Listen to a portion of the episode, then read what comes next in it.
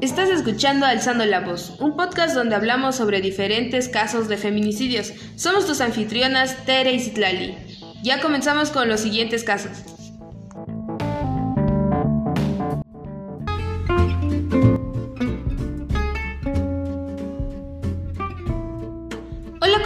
Como siempre nos acompaña mi compañera Tere y el día de hoy tenemos a dos invitadas especiales, la licenciada Diana Yadira Sánchez Pérez y la señorita Estela Clara López Gómez, quienes nos ayudarán a profundizar sobre los casos que hablaremos el día de hoy.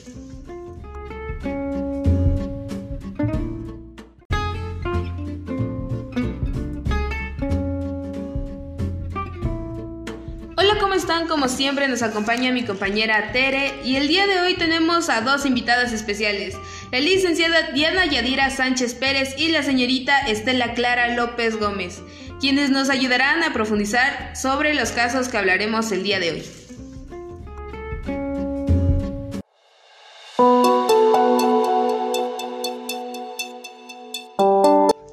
Hola Tere, ¿cómo estás?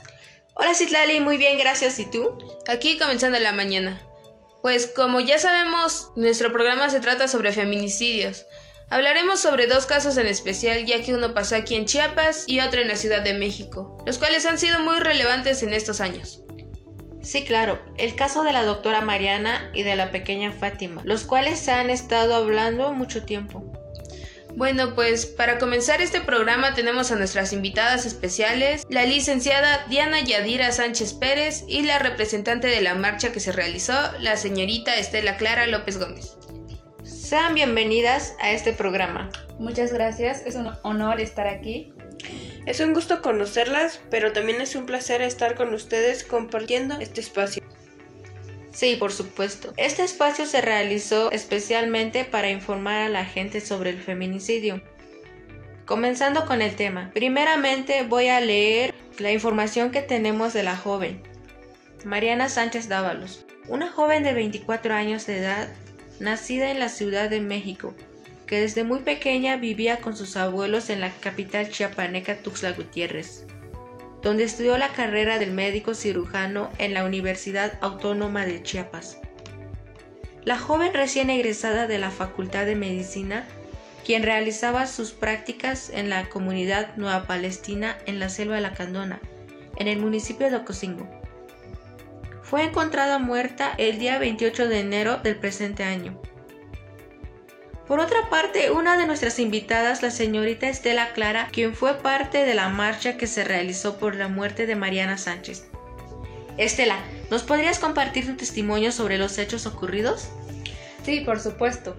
Pero antes que nada quiero agradecer su invitación. Y bien, ya entrando en contexto, un hecho terrible ya que Mariana fue una víctima más de la larga lista de feminicidio que hay solamente en México, sin contar a los demás países. Como bien ya sabemos, Mariana ya realizaba su servicio como doctora en la comunidad de Ocosingo. ¿Quién diría que ese sueño que anhelaba de ayudar a las personas se convertiría en un infierno para ella que la llevaría a su muerte? Realmente es la triste realidad que vivimos muchas de las mujeres. Pero dígame, esa plaza es una de las más violentas, ¿no es así? Efectivamente, esa plaza de servicio social tiene el antecedente de violencia y aún así Mariana desafortunadamente por su promedio tuvo que tocarle esa u otra, incluso peor. Tras eso, la joven se vio obligada a realizar su servicio en esa plaza de alto riesgo. Sin embargo, cabe mencionar que la directora de la facultad dijo que si ella hubiera obtenido una buena calificación, le pudo haber tocado una mejor plaza y nada de esto hubiera pasado. Prácticamente lo que quiso decir es que dependía de su promedio decidir su destino. Sí, es claramente lo que nos dio a entender. Esto es muy indignante, ¿no crees? Lo es. A raíz de eso, Mariana pidió ayuda a la universidad para que la cambiaran de plaza. Disculpe, pero ¿nos podría decir desde cuándo comenzó el acoso que sufría ella? Desde aproximadamente seis meses antes del suceso. Bueno, retomando nuevamente el tema, estaba en que ella pidió un cambio. Sin embargo, ni las autoridades ni la propia institución le hicieron caso y en el transcurso de los días aumentó el acoso al punto de llegar a sufrir una agresión sexual. También tengo entendido que la víctima realizó una demanda contra el agresor. De hecho, sí.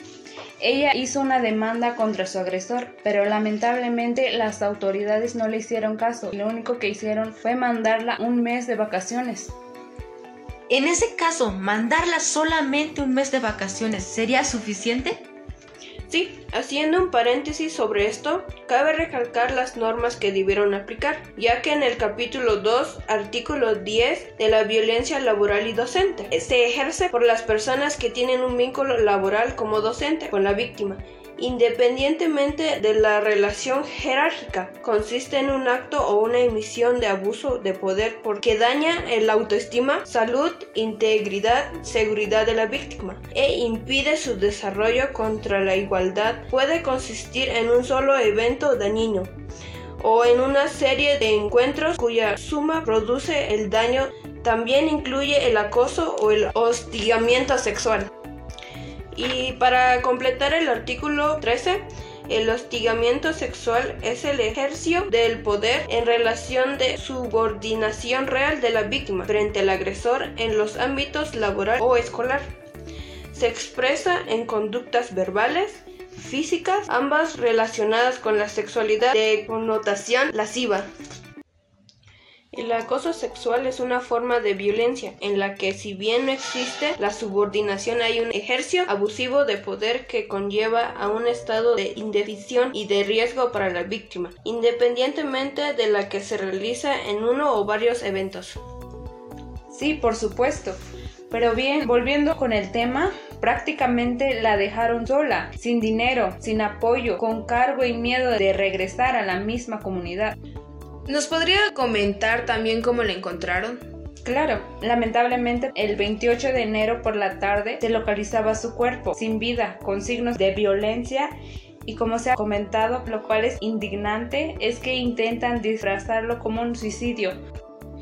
Bueno, eso es todo por el caso de Mariana, algo muy lamentable en realidad. Pero enseguida volvemos con el caso de la pequeña Fátima después de este corte.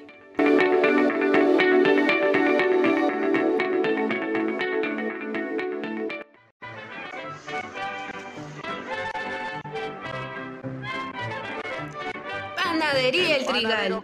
Panadería El Trigal te ofrece gran variedad de rico pan. Tenemos cortaditas, mantecadas, conchas y cazuelejas. Estamos ubicados en la carretera internacional Doctor Belisario Domínguez, a un lado de la iglesia de Fátima. Los esperamos.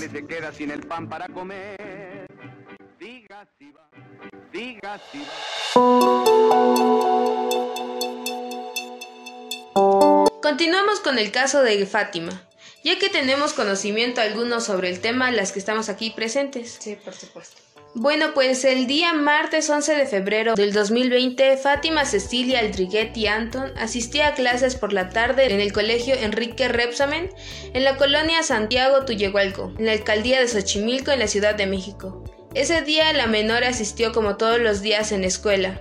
Horas más tarde, a eso como las seis y media de la tarde, su madre, María Magdalena Antún, iría a recogerla hasta la puerta principal, como lo hacía regularmente. Sin embargo, tuvo un inconveniente y se retrasó. Cuando la madre de la niña acudió a recogerla, se percató que ya no estaba.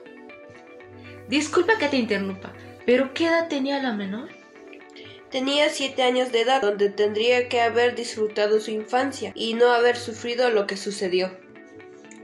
Pero volviendo al tema, la madre de Fátima, al preguntar a las personas cercanas al lugar, mencionan no haberla visto, hasta que una persona le comenta que había visto a la niña en compañía de un hombre. Entonces María Anton se comunicó con su esposo, José Luis de 73 años, era para saber si él había ido a recoger a la niña, ya que no la encontraba por ningún lado. Él responde que no, y tras horas de búsqueda decide acudir a la alcaldía de Tláhuac a reportar la desaparición. Sin embargo, no pudo hacer mucho, ya que las autoridades le mencionan que debería pasar 72 horas para poder emitir el reporte. La búsqueda de la pequeña no paró por lo menos por parte de la familia quienes contactaron a todos sus conocidos para saber si la habían o sabían algo de su paradero, pero lamentablemente nadie tenía información. Me imagino la desesperación de los padres al tener que esperar tanto. Claro, como es normal al ser un familiar de la pequeña, pero bueno, al siguiente día, 12 de febrero, acudieron nuevamente a la fiscalía desconcentrada de Trawalt, donde debido al caso lo canalizaron a la fiscalía de personas desaparecidas, donde se emitió la alerta Amber. A partir de aquí comenzó la búsqueda de la pequeña. Tengo entendido que la niña fue vista por última vez fue en la calle Ignacio Zaragoza en la colonia Santiago, alcaldía de Xochimilco a las 6.40 de la tarde, en compañía de una persona de sexo masculino. Bueno, pues en el primer reporte emitido al difundirse el video fue cambiado el reporte, pues no se trataba de un hombre sino más bien de una mujer. La noticia se difundió de inmediato, solicitaba el apoyo para dar el paradero de la niña. Al día siguiente o ya por la tarde, la madre de Fátima acude a las instalaciones del C5. Se revisan las cámaras de seguridad en compañía de la policía de investigación, en donde el video de vigilancia mostró que a eso como a las 6.31 de la tarde, de ese día se observa a la niña caminando de la mano de una mujer con suéter rosa con blanco, falda negra y calzado blanco calle Doctor Belisario Domínguez. En todo momento la niña se ve tranquila, se ve en confianza con la mujer, no se nota algo fuera de lo normal, incluso voltea reiteradas ocasiones de manera tranquila. Entonces la niña conocía a la mujer. De hecho, sí. Luego de eso, el video fue difundido a través de los medios de comunicación y inmediato fue realizado un retrato hablando sospechoso y se ofrece una recompensa de 2 millones de pesos a quien de con el paradero del secuestrador. Exactamente, una vez presentado el retrato hablado se comenzó a difundir de manera oficial. Al día siguiente le realizaron recorridos en el lugar para saber si alguien la había visto y si tenían alguna información. Fue entonces que nuevas pistas surgieron en el caso, pues las cámaras de seguridad de algunos establecimientos la vuelven a captar. Se puede ver a la niña hablando con la sospechosa, lo cual claramente indica que la conocía. Se observa un auto Suru de color blanco sobre la calle Melchor Ocampo. Minutos después, en otras cámaras de vigilancia se logra ver el auto. Se detuvo sobre la calle Camino Ancho. Ahí bajaron y desaparecieron de la cámara. Fue la última vez que la vieron con vida. ¿Cómo es posible que en la escuela hayan autorizado la salida de la niña con la mujer? Bueno, pues dentro de las investigaciones realizadas en el colegio, se pudo confirmar que en la escuela dejaron a la niña irse con la mujer debido a que la reconoció y se presentó para recoger a la niña. Padres de familia afirmaban incluso que la mujer del retrato era una persona que vendía papas afuera de la escuela. La línea de investigación comenzó a ampliarse Inmediatamente a través de las redes sociales comenzó a circular una fotografía de un supuesto familiar de la pequeña, la tía abuela de Fátima pues al comparar el retrato hablado que se dio a conocer, el parecido era inminente, la misma forma de la cara, la frente, la nariz, los ojos, igual el peinado, por lo que se pensó que probablemente ella había sustraído a la niña. Luego del asombroso parecido, comenzaron a investigarla. Aquella mujer no tardó en dar la cara ante la Procuraduría. Se logró confirmar la coartada de la supuesta sospechosa y la descartaron del caso debido a que no tenía parentesco alguno con Fátima. Qué frustración debieron sentir las autoridades al creer que ella era la culpable y de posible resolver el caso y haberlo perdido en cuestión de segundos. Exactamente el día viernes 14 de febrero continuaron con las investigaciones recorriendo las calles por donde las cámaras la habían captado. La identidad de la mujer aún era un misterio. A pesar de contar con los videos, no se podía establecer de quién se trataba, pero suponían que efectivamente la niña la conocía. Fue hasta el sábado 15 de febrero a eso de las 2 de la tarde donde se dio a conocer el descubrimiento del cuerpo de una niña de entre 7 y 9 años de edad dentro de un costal. Elementos de la policía preventiva acudieron al lugar y luego de una llamada alertara a la policía, pues en un camino de terracería en la colonia Los Reyes, alcaldía de Tláhuac, se encontraba lo que parecía un cuerpo dentro de un costal cubierto con bolsas de basura. Qué falta de empatía la de esas personas al hacerle eso a una niña. Como ya sabemos, hay personas dementes en este mundo. Peritos acudieron al lugar de investigación para realizar el protocolo establecido, recabando todos los indicios posibles a fin de realizar los dictámenes correspondientes. Una vez ahí se pudo confirmar que se encontraban ante un lugar del hallazgo, pues los hechos no habían ocurrido ese mismo día. Luego de trasladar los restos al CEMEFO, se pudo confirmar que la identidad de la pequeña, lamentablemente, se trataba de Fátima Cecilia. El día 18 de febrero, ya por la noche, las autoridades localizaron el domicilio donde se vio a Fátima por última vez ubicado en la calle San Felipe de Jesús número 17, en la colonia San Felipe de la alcaldía Xochimilco, donde se encontraban para realizar el cateo. Luego de que el juez encontró procedente el mismo al ingresar a uno de los cuartos de este inmueble, se encontraron prendas de vestir de la menor, así como la ropa que portaba la mujer al momento que fue vista con Fátima. Y algo que puso de alerta a la policía fueron unos cinchos de plástico con manchas de sangre. De hecho, según tengo entendido que una vez recabando la declaración de los testigos del inmueble, bueno, antes que nada quiero establecer la identidad de la mujer sospechosa Gladys Giovanna Cruz que vive con su esposo Mario Alberto Reyes. Fueron quienes abandonaron dicho inmueble.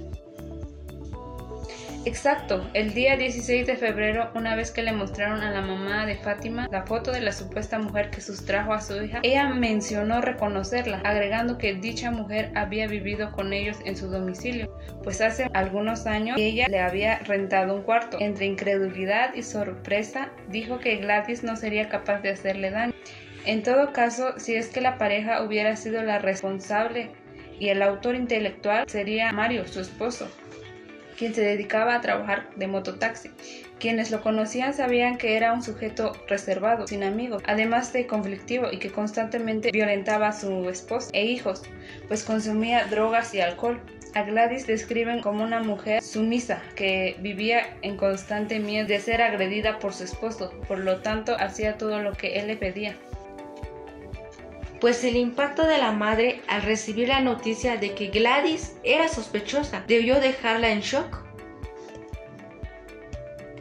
Sí, de hecho mencionan que siempre llevaba esos zapatos blancos y su característico suéter de colores, por eso fue fácil de identificarla por los vecinos.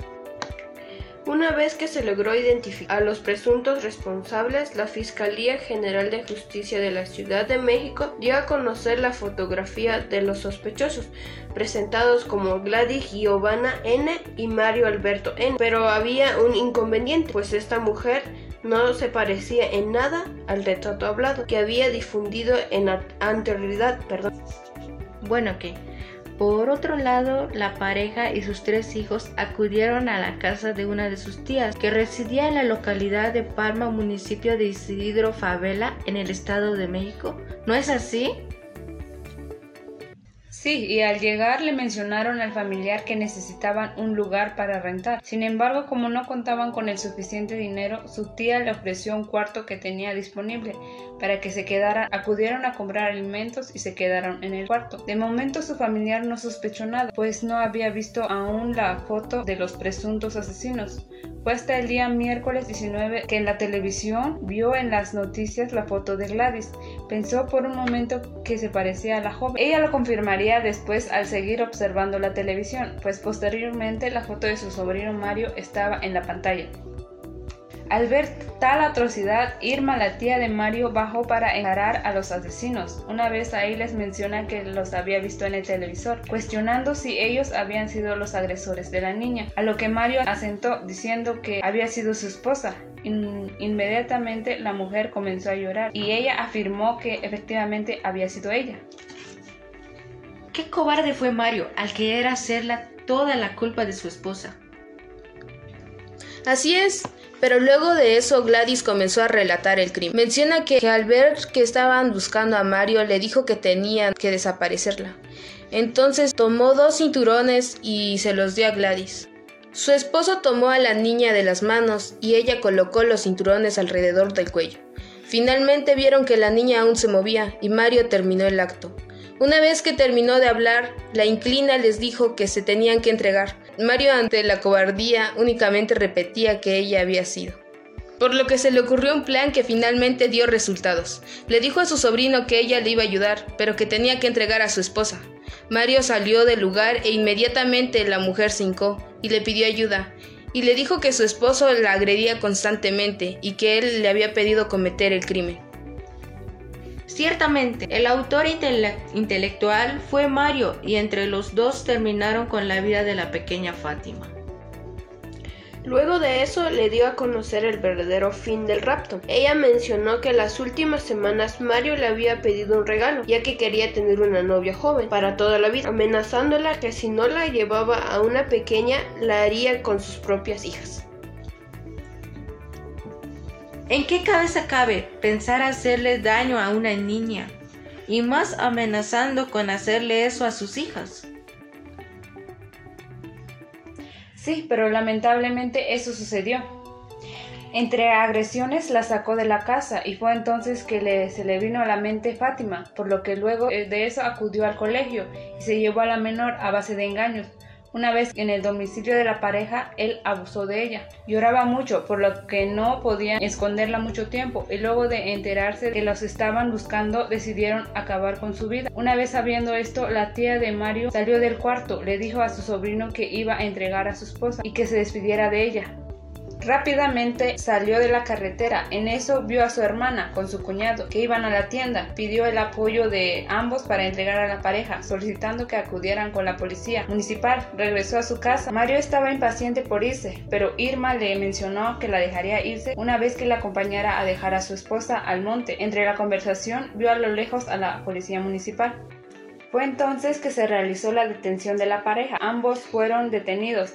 La noche del miércoles 19 de febrero en el Estado de México, en su declaración, Gladys Giovanna confirmó que ella le entregó a Fátima a su esposo, pues éste le había pedido una novia joven que le durara por mucho tiempo. De no ser así, amenazó con abusar de sus hijos. También aseguró que por temor le llevó a la niña, pues se acordó que su familia no le prestaba mucha atención y era un blanco fácil. Entonces, ella lo confirmó. Sí, eh, y una vez que la llevó a su domicilio le puso un vestido que recién había comprado, le pintó las uñas para que después Mario abusara de ella. De igual manera, Giovanna confesó que ella misma privó de la vida a Fátima con un cinturón. Al darse cuenta que eran buscados por las autoridades, decidieron abandonar el cuerpo en el baldío donde fue encontrado para posteriormente escapar, pero también confesó que Mario no mostró arrepentimiento. Sin embargo, dijo sentirse arrepentida, pero que no tenía otra opción, pues le tenía miedo y no quería que atacara a sus hijos. ¿Qué mente tan retorcida debió tener el hombre para amenazar así a su mujer y no sentir arrepentimiento alguno? Y la mujer, al no denunciar esto con autoridades, se convirtió en un cómplice y asesina. Exactamente. ¿Y qué pasó con sus hijos? Los hijos de la pareja fueron resguardados por el DIF luego de que un estudio se confirmó que también habían sufrido abuso por parte de Mario. La abuela materna aún sigue luchando para obtener la custodia de sus nietos. Sin embargo, la necropsia de Fátima arrojó la causa de su muerte por estrangulamiento, además de presentar abuso y agresiones físicas por tortura. Actualmente Gladys Giovanna se encuentra en el Centro Femenil Social de Santa Marta y Mario Alberto se encuentra en el Reclusorio Preventivo Varonil Oriente. Se espera que su sentencia podría ser más de 100 años. Fátima nació el 8 de enero del 2013. Era la más pequeña de su familia, la describen como una niña curiosa y risueña que le gustaba ayudar. Por esa razón quería ser doctora, ya que así podría ayudar a los niños en situación de calle. Quería darles un hogar y dinero para comer, vestir, esos eran los sueños que le arrebataron a esta pequeña, un caso lamentable debido a la inseguridad en el país, donde algunos humanos dejan a un lado sus sentimientos y la empatía para dar rienda a sus fantasías y desórdenes mentales.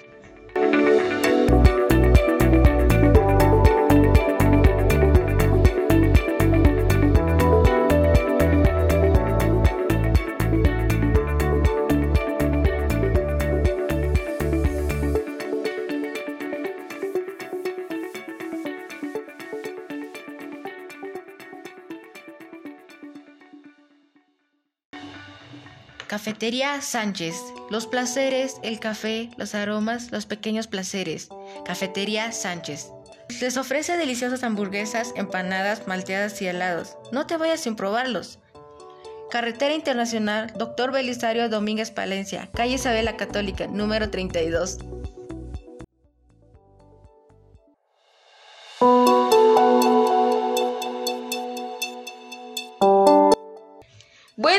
Todo por el día de hoy. Fueron casos muy tristes e impactantes. Le agradecemos a nuestras invitadas y a mi compañera por estar aquí. Igualmente, Muchas gracias. Claro, fue un gusto.